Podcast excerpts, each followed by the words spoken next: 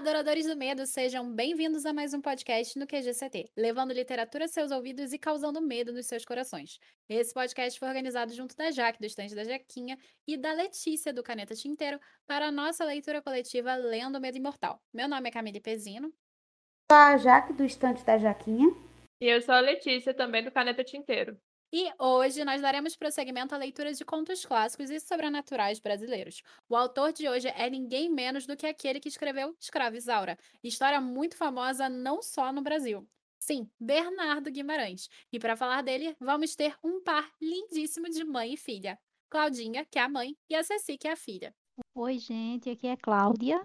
Oi, gente, aqui é Cecília. Antes de passar a palavra para a Letícia, nós queremos agradecer muito a parceria com a editora Darkside, por nos prestigiar com seu aval nesse projeto. É muito importante para nós termos a confiança da editora e o intuito dessa leitura coletiva foi levar os clássicos nacionais ao público geral, fazendo com que todo mundo possa conhecê-los através dos contos presentes nessa belíssima edição.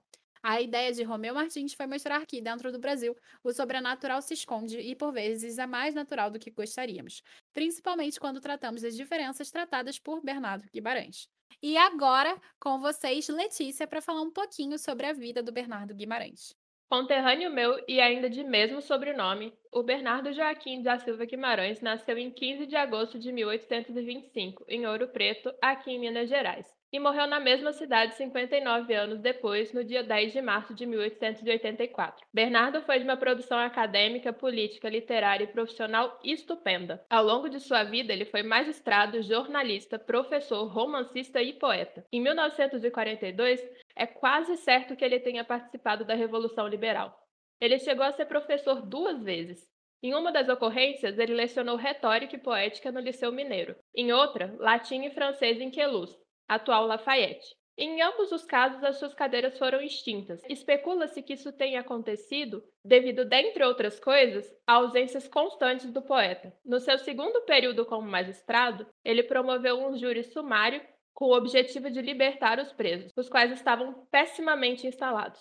Tendo entrado em conflito com o presidente da província, ele foi alvo de um processo e saiu vitorioso. Patrono da cadeira número 5 da BL, ele teve uma intensa produção literária deixando-nos vários exemplares em poesia e em prosa.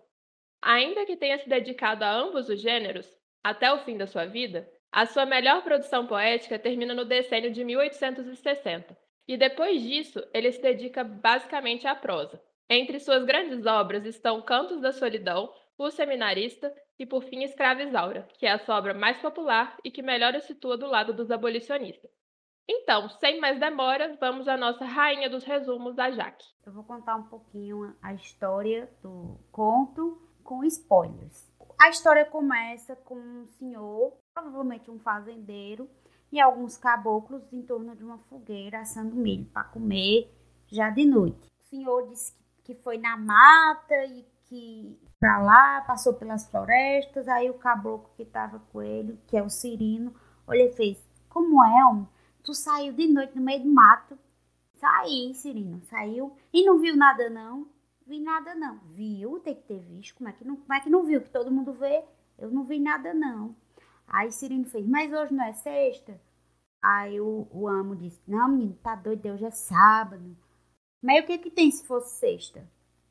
Aí, rapaz, é porque quando é noite de sexta, todo mundo sabe que o espírito de Joaquim Paulista vem assombrar aqui a floresta. Aí o amo disse: É mentira, doido. É não, rapaz, tô dizendo a tua, eu já vi. O amo fez: Pô, então como é que foi essa história? Bem, Aí ele faz: Rapaz, foi o seguinte: eu fui tomar uns gole na casa do compadre. Aí quando fui voltar, subi no meu jumentinho, já era sexta de noite. Eu não acreditava, igual o senhor. Fiquei a mula pro meio do mato para voltar para casa. Quando deu de frente ao túmulo da cruzinha lá do, do tal do Joaquim Paulista.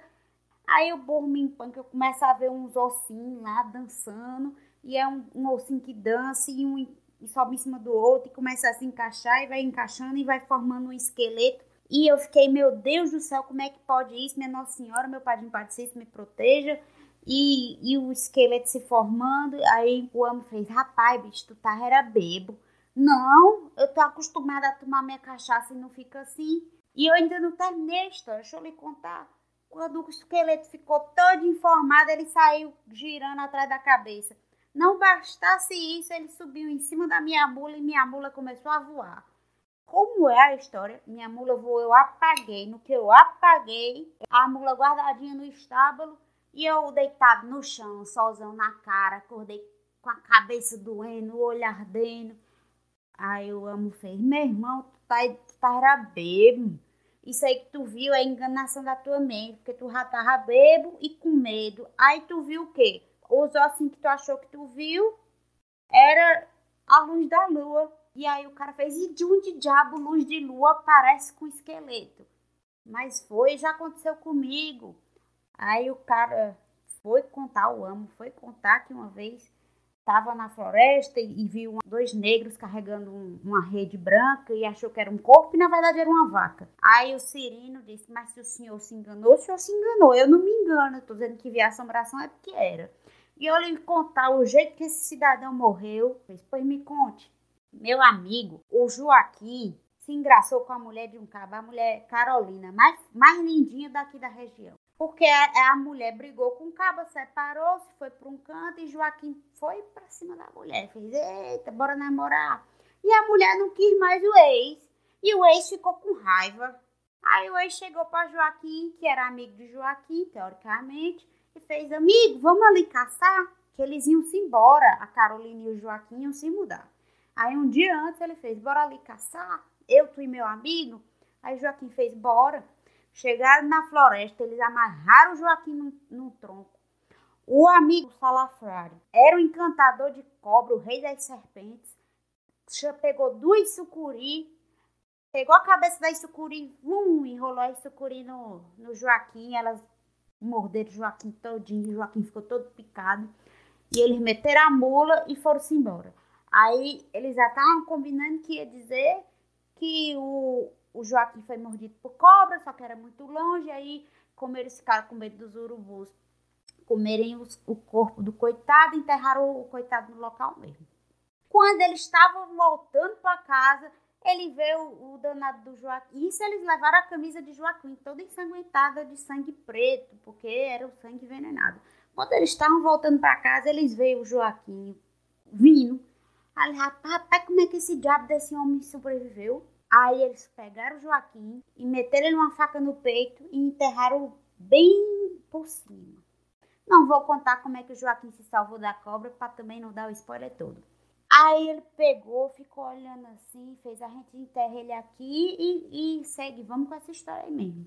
Quando pensa que não, minha gente, uns urubu baixa e o povo acha o corpo do Joaquim, porque o corpo estava mal enterrado, os urubu pegaram as carniças, as carcaças, os ossos, ficou Joaquim para para riba, Joaquim para baixo, Joaquim para leste, Joaquim para oeste. E aí o capitão da região ficou desconfiado dos dois, né, por causa da Carolina, e prendeu os dois. E reza a lenda que enquanto não, não forem juntados todos os ossos de Joaquim Paulista a cova não se fecha e ele assombra a floresta toda sexta-feira à noite. Agora, depois desse resumo maravilhoso da Jaque, como sempre, não é? Às vezes, sinto que esse podcast faz só sucesso por causa desse resumo, né? Mas tudo bem, desses resumos que a Jaque faz. Enfim, vamos comentar. Exagero. Enfim, vamos comentar sobre o conto através de algumas perguntas feitas exclusivamente para esse podcast, todas pautadas no que foi comentado durante o debate. Então, a primeira pergunta é: o que, que você achou do conto? Esperava algo mais assustador? Eu achei que o conto é legal porque retrata algumas coisas da época que foi escrito e também porque ele tem algumas partes engraçadas, como é que o personagem confunde uma vaca com duas pessoas e um cadáver. Mas eu esperava que fosse mais assustador. Eu gostei muito do conto. A parte contada pelo Cirilo sobre a dança do esqueleto foi muito divertida. Eu ri bastante. Eu esperava que fosse mais assustador, mas gostei de não ter sido. Então, eu gostei. Minha família tinha fazenda, tinha não, ainda tem fazenda no interior do Piauí. E isso me lembra muito, é realmente histórias que o pessoal conta. Porque lá na fazenda tinha um morro também com floresta. Lá não tinha história de fantasma, tinha história de onça, que a onça ia pegar a gente, que a onça pegava o povo, não sei o quê, e a gente morria de medo das onças quando era criança. E não tinha onça coisa nenhuma. Então me remeteu muito a isso, sabe? Aquela história de, de entrar no mato e se dar mal por causa de algum perigo, que no caso aí era uma história sobrenatural. E eu gostei, me deu uma, uma sensaçãozinha de nostalgia. Eu já conhecia o conto, então não foi exatamente uma surpresa, eu já sabia por onde as coisas iam. Mas ainda assim é um conto que eu gosto muito. É, eu não esperava que fosse assustador, obviamente, mas eu gosto muito dessa, dessa questão da história contada ao redor da fogueira e tudo mais, as coisas que passam de boca em boca. E eu achei muito divertida a cena da caveira na mula, então, e a mula voadora, então é, eu gosto bastante. Primeira vez que eu li esse conto, basicamente só falaram que eu ia ler um conto, então eu não estava esperando algo mais ou menos assustador. E dessa vez não foi diferente, porque eu já conhecia. Eu concordo com a Letícia, a cena da mula na lua e tal, assim, passando, me lembra muito a cena do ET, do filme, não sei porquê. E eu começo a rir. Então, assim, eu acho que é um conto divertido. Eu acho que o autor ele não teve nem a tentativa de assustar. Eu acho que ele teve a tentativa de trazer algo sobrenatural que fosse também divertido. O que é estranho, porque se a gente considera que o que é assustador nesse conto é a história que é por trás da história do rapaz que sofreu essas mazelas e tudo mais. A parte sobrenatural é bem divertida, é bem, sei lá, simpática. Também me identifiquei com essa parte da infância, né, de como Jaque falou. Me relembrou as conversas na casa da minha avó, aquelas coisas quando faltava energia, que as se reuniam para contar a história. Me senti transportada para esse tempo. Eu acho que a gente se sente muito transportado porque é natural, assim, a questão de. Todo mundo meio que na infância já passou por uma avó que ficava contando histórias de terror quando você era pequeno. Algumas histórias, assim, fantásticas. A minha avó contava muita história da Cuca. Então, eu acho que a gente, no geral, não sei, talvez a nossa geração, até a minha geração, nós sintamos como se isso fosse uma coisa super naturalizante e, e remetendo ao passado. A minha, a da Jaque e tal. A da Lele, enfim. Eu não sei se na geração da Cecília tem isso. Tem, Cecília? Bom, mais ou menos. Eu tenho uma avó que de vez em quando ela conta umas histórias parecidas, mas não é uma coisa que acontece com muita frequência. Eu queria só dizer uma coisa com relação a isso da, da avó contar a história. Porque a minha família é um outro nível. Porque a minha tia, uma vez, ela subiu no sótão para mexer uma vassoura para minhas primas acharem que tinha fantasma no sótão da casa dela. Então, assim, é um outro nível de fazer esse tipo de, de contar esse tipo de história, porque a pessoa faz parecer real. Ah, Bem divertido. Aqui também acontecia isso. Quando, a minha, quando eu era pequena, minha mãe dizia que a coruja ia me pegar. Porque minha avó fazia isso com ela. E aí ela aprendeu a piar igual uma coruja para assustar a gente. Crianças com sequelas emocionais, nós vemos por aqui. Já que engraçada. Minha mãe conta um episódio também que eu lembro que ela fez uma brincadeira assim, junto com uma prima, para assustar uma outra prima que não morava com elas e que tinha vindo visitá-las. No, na época em que morava no sítio. Então não tinha energia, elas se cobriram com lençol branco e era uma noite de lua cheia e elas foram para cima das pedras e quase mataram a prima de susto. Ah, isso já aconteceu comigo, já fizeram isso comigo também. Meu pai começou a contar história de terror, aí minha avó foi, cobriu os com lençol e começou a assustar a gente.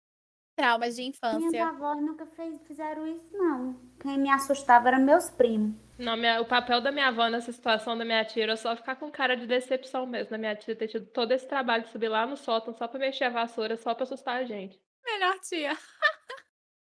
Não, gente, agora é sério, isso é uma triste. Então, a segunda pergunta que a gente fez exclusivamente para esse podcast foi: o que, que você acha da comparação homem da floresta, dessas regiões afastadas e homem das grandes cidades? E considerando que floresta e das grandes cidades a gente coloca entre aspas, porque é a denominação dada pelo Bernardo Guimarães na história.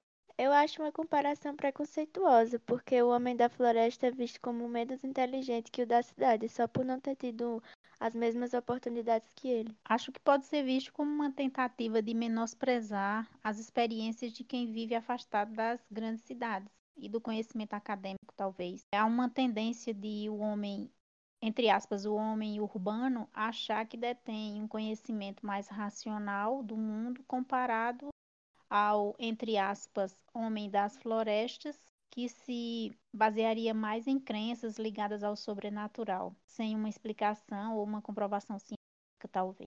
Eu acho que também tem a questão do costume da vivência. Não intelectualmente eles são diferentes, mas o, os costumes são de fato bem diferentes. E o, o amo, ele se acha mais inteligente e mais racional, porque ele é da cidade. Ao mesmo tempo, o Cirino, ele acha que o, o amo dele é um bocó, porque tá querendo explicar uma coisa com uma ciência de uma coisa que que não é, que na, aquilo que, gente, que ele acredita que ele tem na fé dele, que ele viu, é a verdade para ele. E a gente, como leitor, não pode dizer quem tá certo e quem tá errado, porque são duas versões, né? São duas análises de um, de um contexto aí, de um cara que vivenciou e um cara que não vivenciou e quer dar uma explicação. Particularmente, eu acho muito interessante essa comparação que o Bernardo Guimarães ele faz no decorrer do conto, porque está falando de uma concepção dentro da nossa cultura brasileira que está voltada para o homem urbano e o homem fora desse espaço urbano. A urbe está geralmente categorizada, como a Cláudia já chegou a comentar, com homens que a intelectualidade está voltada para um ambiente científico acadêmico. E essa cientificização, ela é parte desse cenário. Contudo, esse cenário que é rural, não necessariamente ele é degradado no conto, porque a gente tem um final que, como a Letícia vai falar, ele é ambíguo. Só que eu acredito particularmente que o narrador realmente ele começa a acreditar, porque ele diz a respeito de provas, e as provas são as testemunhas que estão é, relacionadas ali. Então, eu acho muito interessante essa comparação ali, porque a gente está vendo tanto o que é intrínseco do homem, as histórias, os mitos, as lendas, e a, essas lendas elas estão sendo debatidas no pensamento científico. E era um pensamento que estava em voga na época, o pensamento científico cada vez mais crescente. Então, isso é importante para se comentar dentro dessa construção do conto. Pelo menos eu, particularmente, acho que é uma comparação até válida para a gente ver as diferentes esferas e também as diferentes percepções da realidade. O homem que é do campo da floresta, que, de acordo com a descrição do Bernardo Guimarães, ele critica o homem da cidade, das grandes cidades, da mesma forma que o, o homem das grandes cidades critica o homem da floresta. Porque a percepção do eu, ela acaba sendo inserida aqui dentro da psicologia do conto, é muito uma coisa do como a minha vivência é mais importante do que a do outro. Então, essa comparação ela acaba entrando aqui e bem fortuita justamente por causa disso. Que é uma comparação que traz muito mais do que a mera comparação cidade-campo e a mera comparação cientificização e a crença. Ela está aqui também falando sobre a questão do ponto de vista muito marcado de o que é meu é melhor do que o do outro. Ao invés de ser a grama do vizinho é sempre mais verde, não, eu vou defender o meu ponto de vista, porque o meu ponto de vista aqui, ele precisa ser defendido, já que ele está sendo contrariado pelo estrangeiro. Então a gente tem o homem da cidade sendo estrangeiro na situação, da mesma forma que pro homem da cidade, a situação é estrangeira a ele. Então isso é para mim é bem interessante na forma da composição do Bernardo Guimarães que fala muito sobre essa diferença social em várias das suas obras. Na verdade, o que eu queria ressaltar antes de falar sobre a questão do final é que, se vocês forem reparar, o conto meio que se situa num, num não lugar, né? Que não é nem o sertão nem a cidade. Já que ele coloca no sertão as pessoas dormem cedo, na cidade elas dormem tarde, a gente está no meio termo e não é nenhum dos dois. E aí eu acho que fica interessante essa questão do, de para que lado pesa, se é para o lado do homem da cidade ou do campo, porque eles estão meio que no meio termo.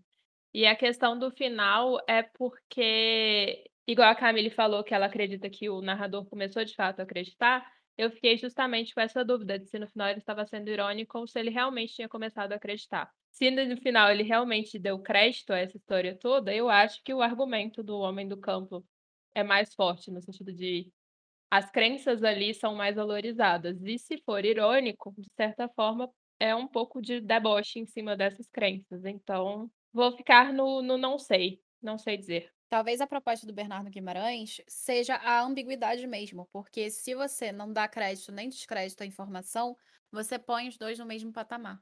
E volta na questão do não lugar também, né? De ser uma coisa onde tá valendo os dois no mesmo pé, porque não é nenhum dos dois. Não sei se fez muito sentido, mas é isso aí. Sentido faz, só que eu não acho que é um não lugar. Eu acho que é um lugar, porque é um lugar, é o espaço em que o, o Cirino habita. Inclusive, o Cirino tem nome na narrativa e o Amo não tem.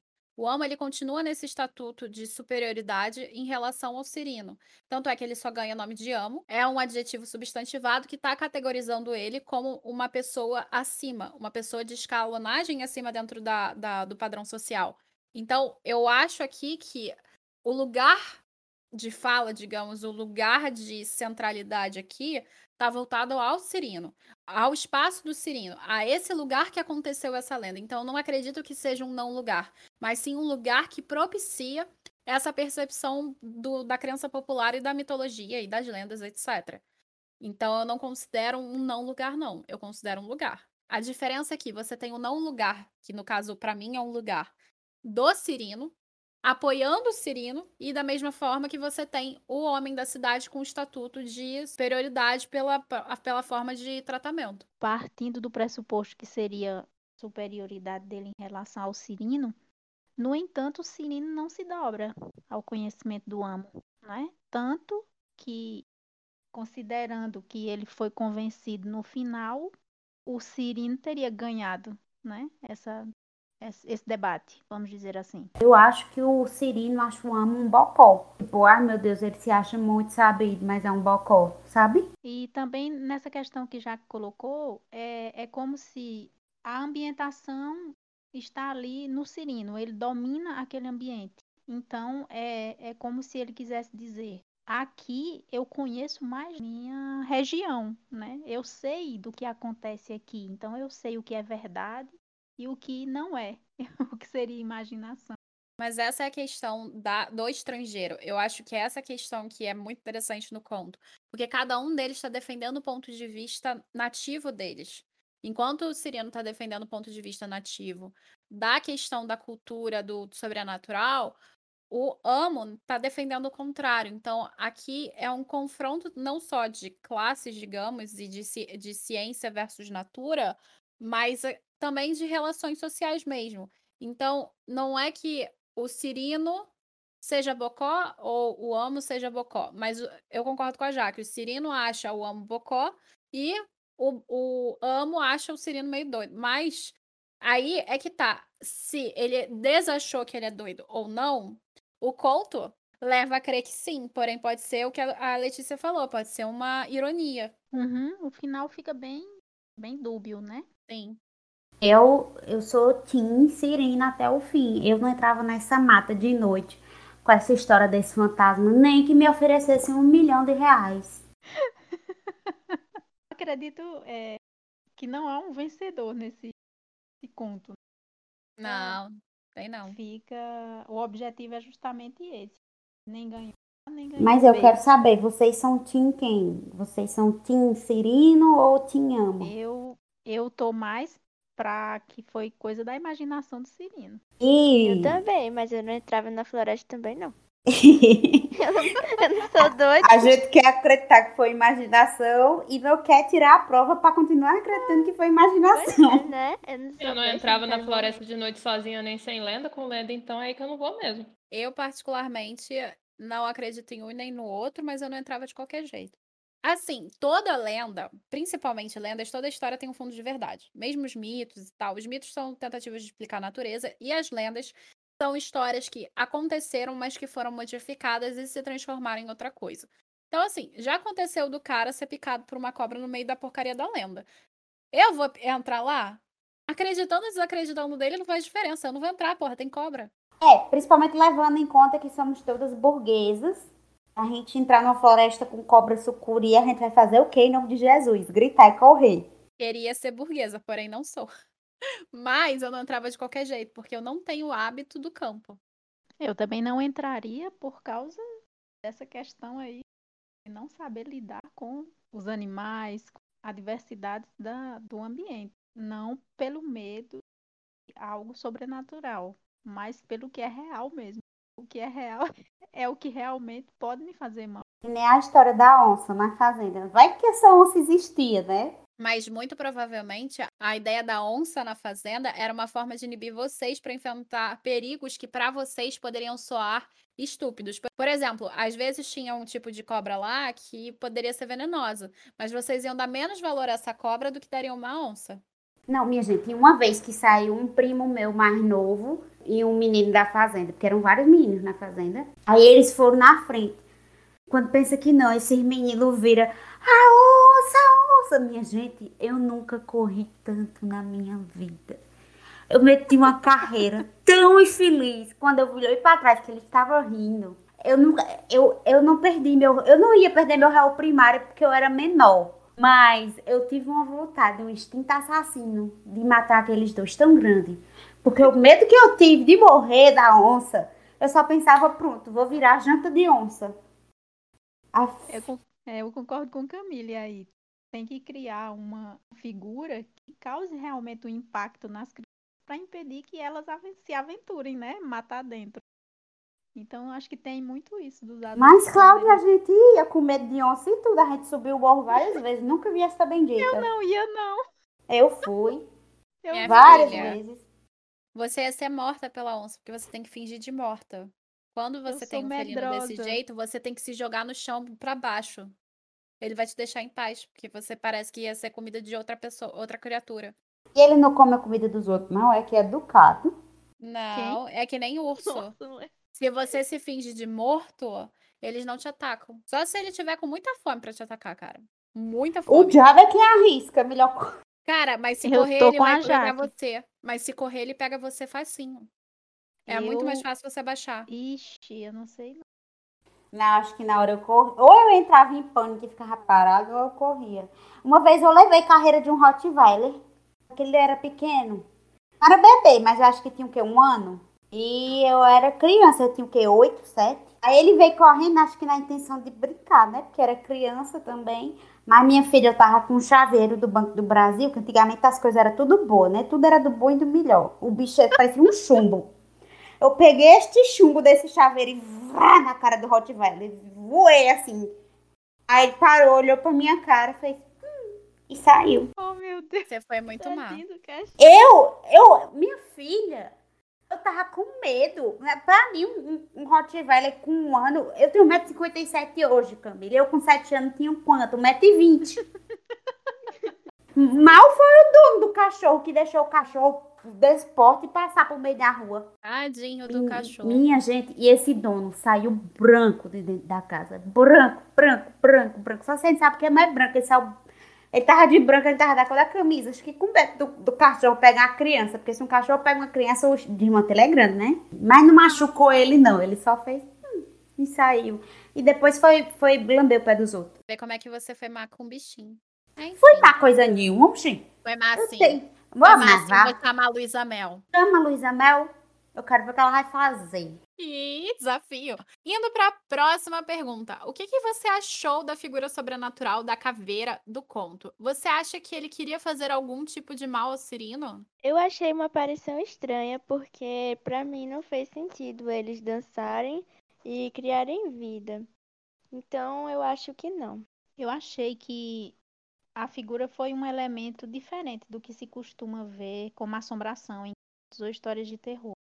Porque é mais comum quem está vivo ser surpreendido e ter medo de algo não palpável, né? Como a alma ou o espírito de quem já morreu.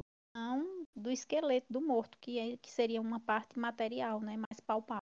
E acredito que ele não queria fazer mal ao Cirino, porque na verdade não tinha como fazer mal. Tô criada e recriada nos filmes de terror e nos livros de terror. Pra mim, um negócio desse, coisa boa não queria, porque se quisesse não tava dançando na floresta, juntando os ossos. Como eu disse, eu sou Tim Cirilo, então eu acho que tava ali mesmo. Não sei se tava os ossos de verdade, mas podia estar tipo uma coisa assim fantasmagórica dos ossos, sabe? Assim, uma ilusão fantasmagórica, uma coisa assim bem supernatural, chama Sendin. E eu não sei se queria mal ou bem, se bem que levou ele pra casa de toda forma, né? Então mal não fez. Mas podia ter passado sem essa. E curti, igual o Chaves e Espíritos Zombeteiros. Eu já tinha meio que respondido no começo quando eu falei que achei divertida a cena da mula, então eu achei uma, uma figura pra lá de divertida. E não, não acho que queria fazer mal, ainda foi muito gentil, levou pra casa, é isso.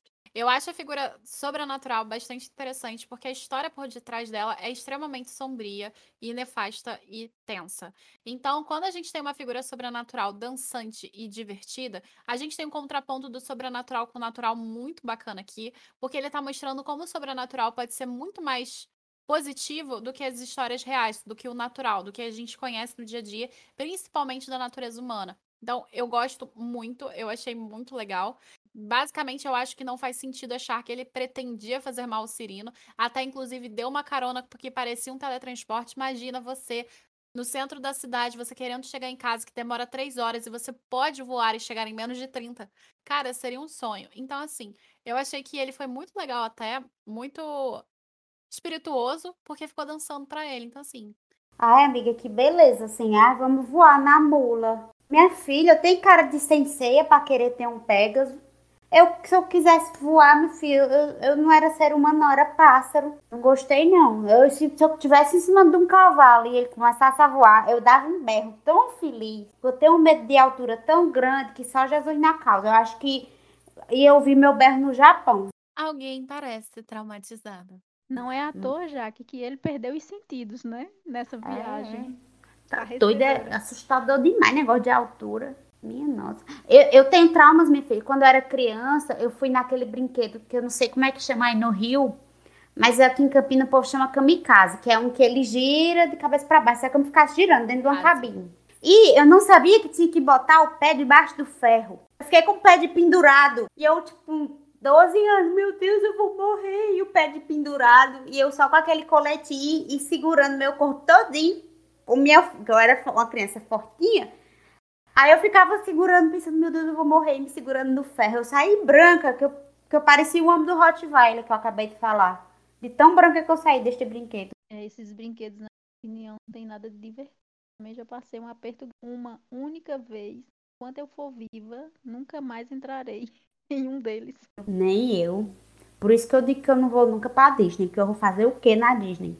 Não sei, não sou fluente em inglês para entender os musicais. Então eu ia só achar, achar bonito e entender uma frase ou outra. E não gosto de parque, eu ia só tirar foto com as princesas. É muito caro fazer uma viagem para tirar foto com as princesas, né? Não faz muito sentido. Mas o, olha só, o parque da Disney não tem só montanha russa, tem um parque específico para montanha russa e algumas montanhas russas nos outros parques, mas tipo, tem vários outros brinquedos, amiga. Esses brinquedos radicais também não contem comigo. Gente, eu particularmente amo brinquedo radical, amo montanha russa.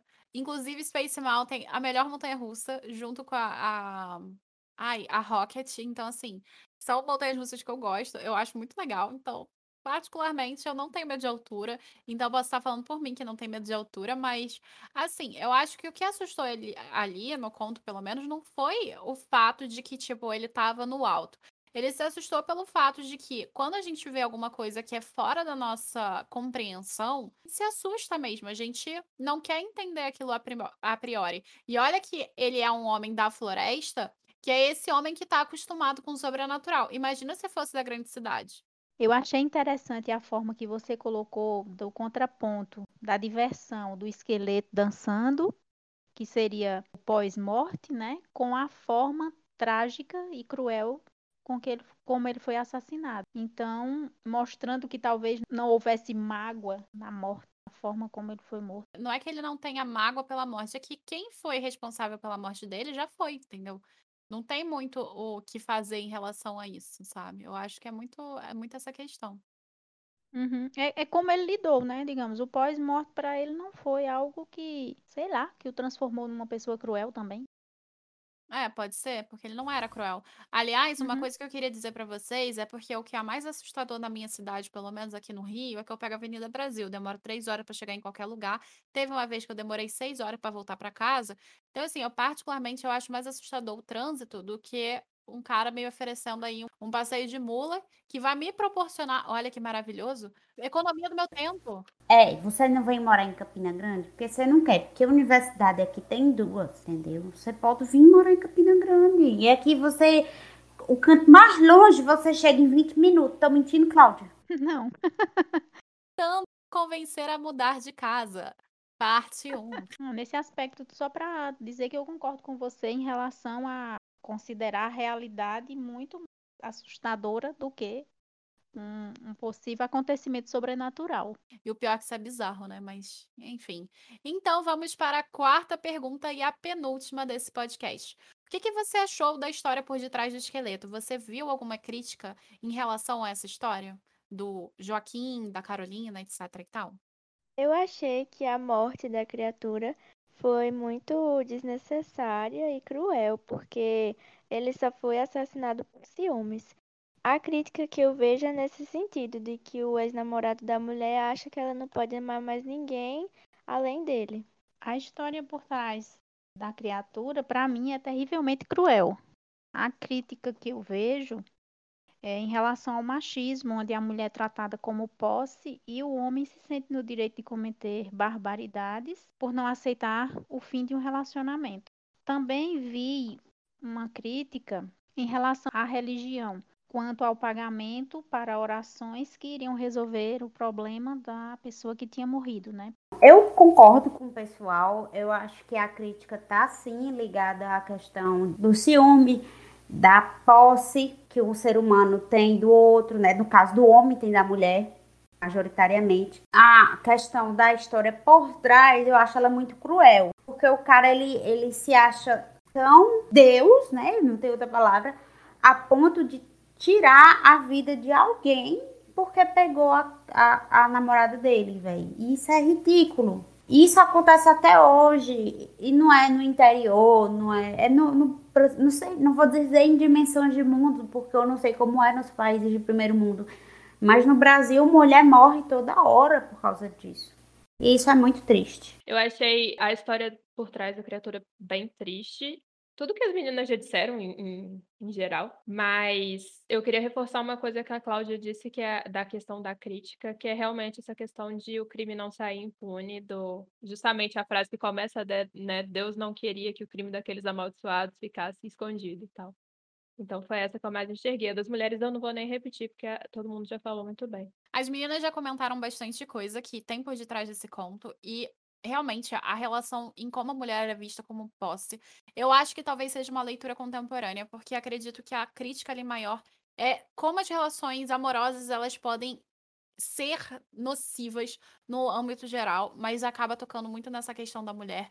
Então, eu concordo com essa crítica, porém talvez a gente veja mais dela por causa do nosso período histórico, das nossas discussões, dos nossos debates constantes. Não sei se era intencional do autor, a questão, para mim, central no cerne da história é o que eu já vinha comentando sobre o sobrenatural versus o natural, como a natureza humana ela pode ser muito mais cruel, muito mais tensa do que a visita do sobrenatural, que pode até soar divertida.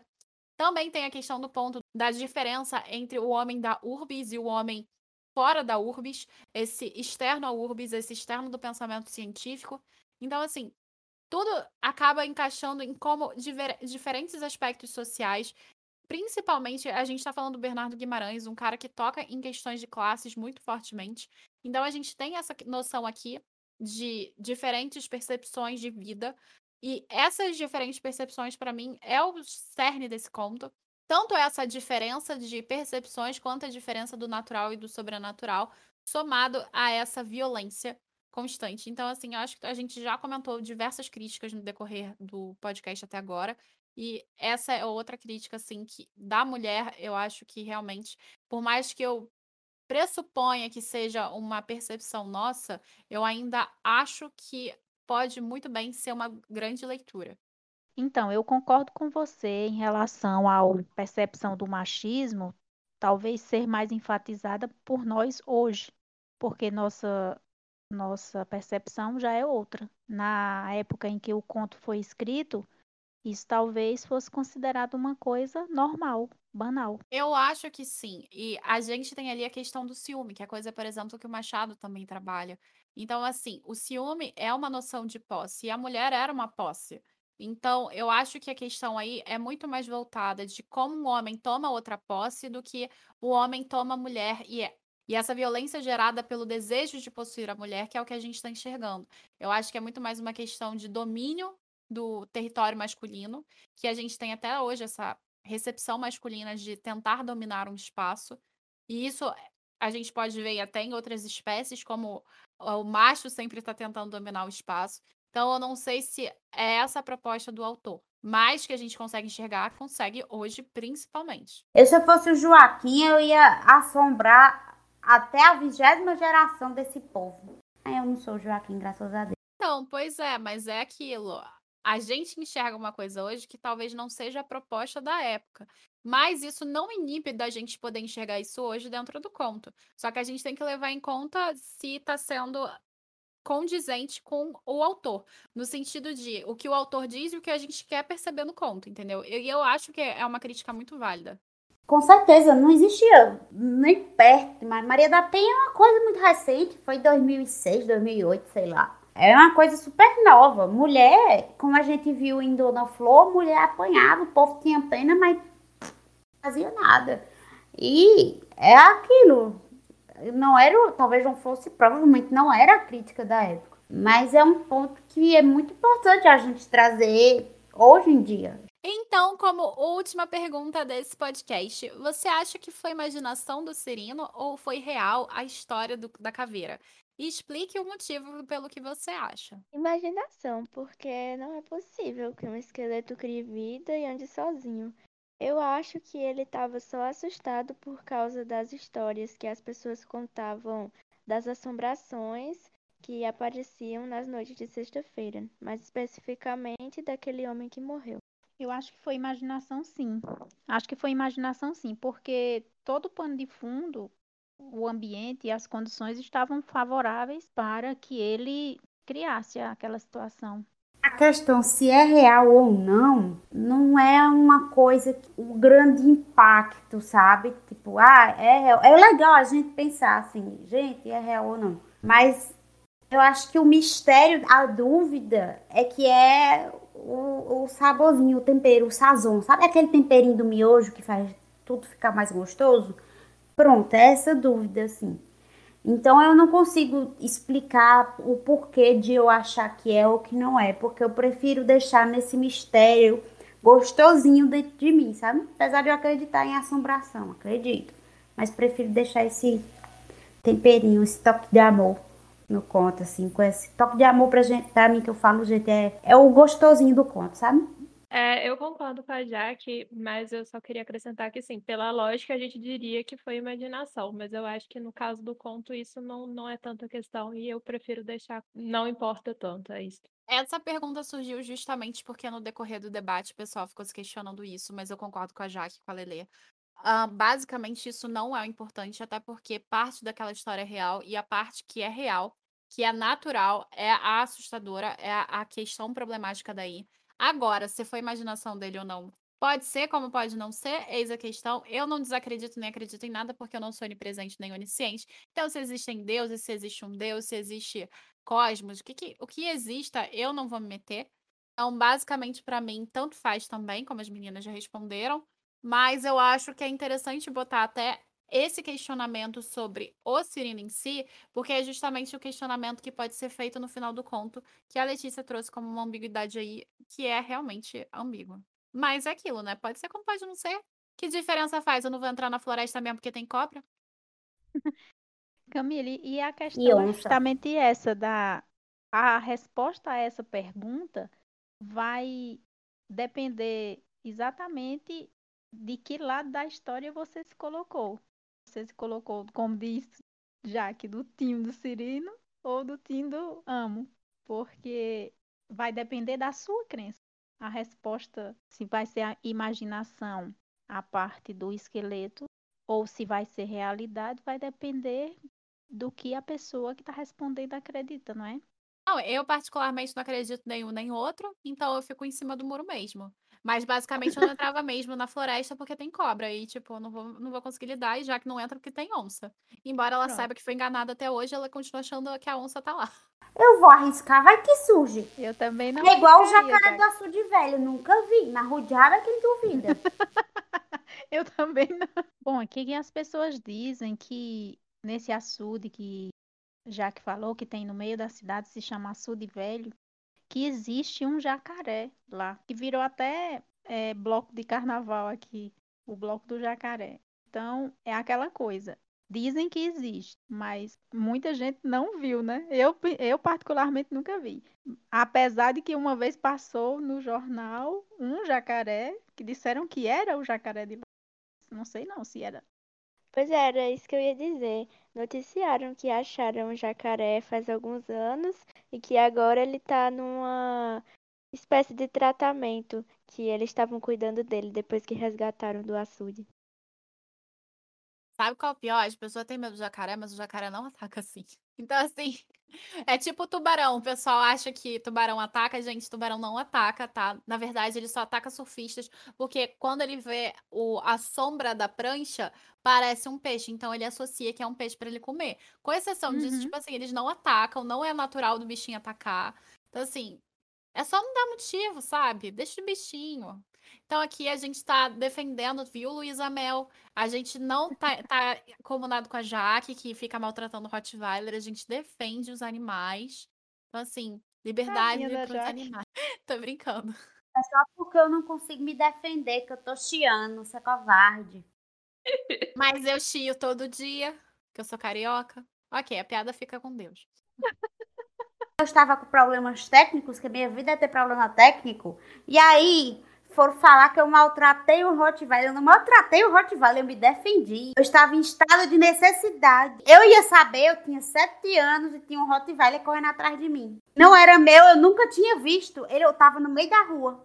Você tá mudando a história. Você falou que o Rottweiler tava correndo atrás de você. Isso significa que você estava correndo também. Eu tava correndo porque ele veio correndo na minha direção. Aí eu comecei a correr. Eu ia ficar parada? É por isso que ele correu atrás de você, porque você saiu correndo. Eu, eu, eu tô aqui, eu tenho sete anos. Eu tô andando na rua da minha casa.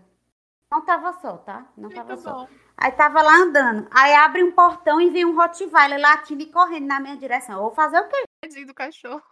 De mim? Eu não sei nem como é que eu não infartei. Infarto infantil. Já que em sua defesa, em sua defesa, você disse que tinha sete anos, né? Aham. Hoje, em dia, hoje, se eu encontrasse uma criatura nessa mesma situação, eu correria. Mas o, o problema não foi porque eu corri, foi porque eu larguei a chaveirada na cara do animal. Eu larguei a chaveirada na cara do animal, mas foi porque eu estava em desespero. É, ai, gente, eu também não sei como eu reagiria, não. Correr é pior.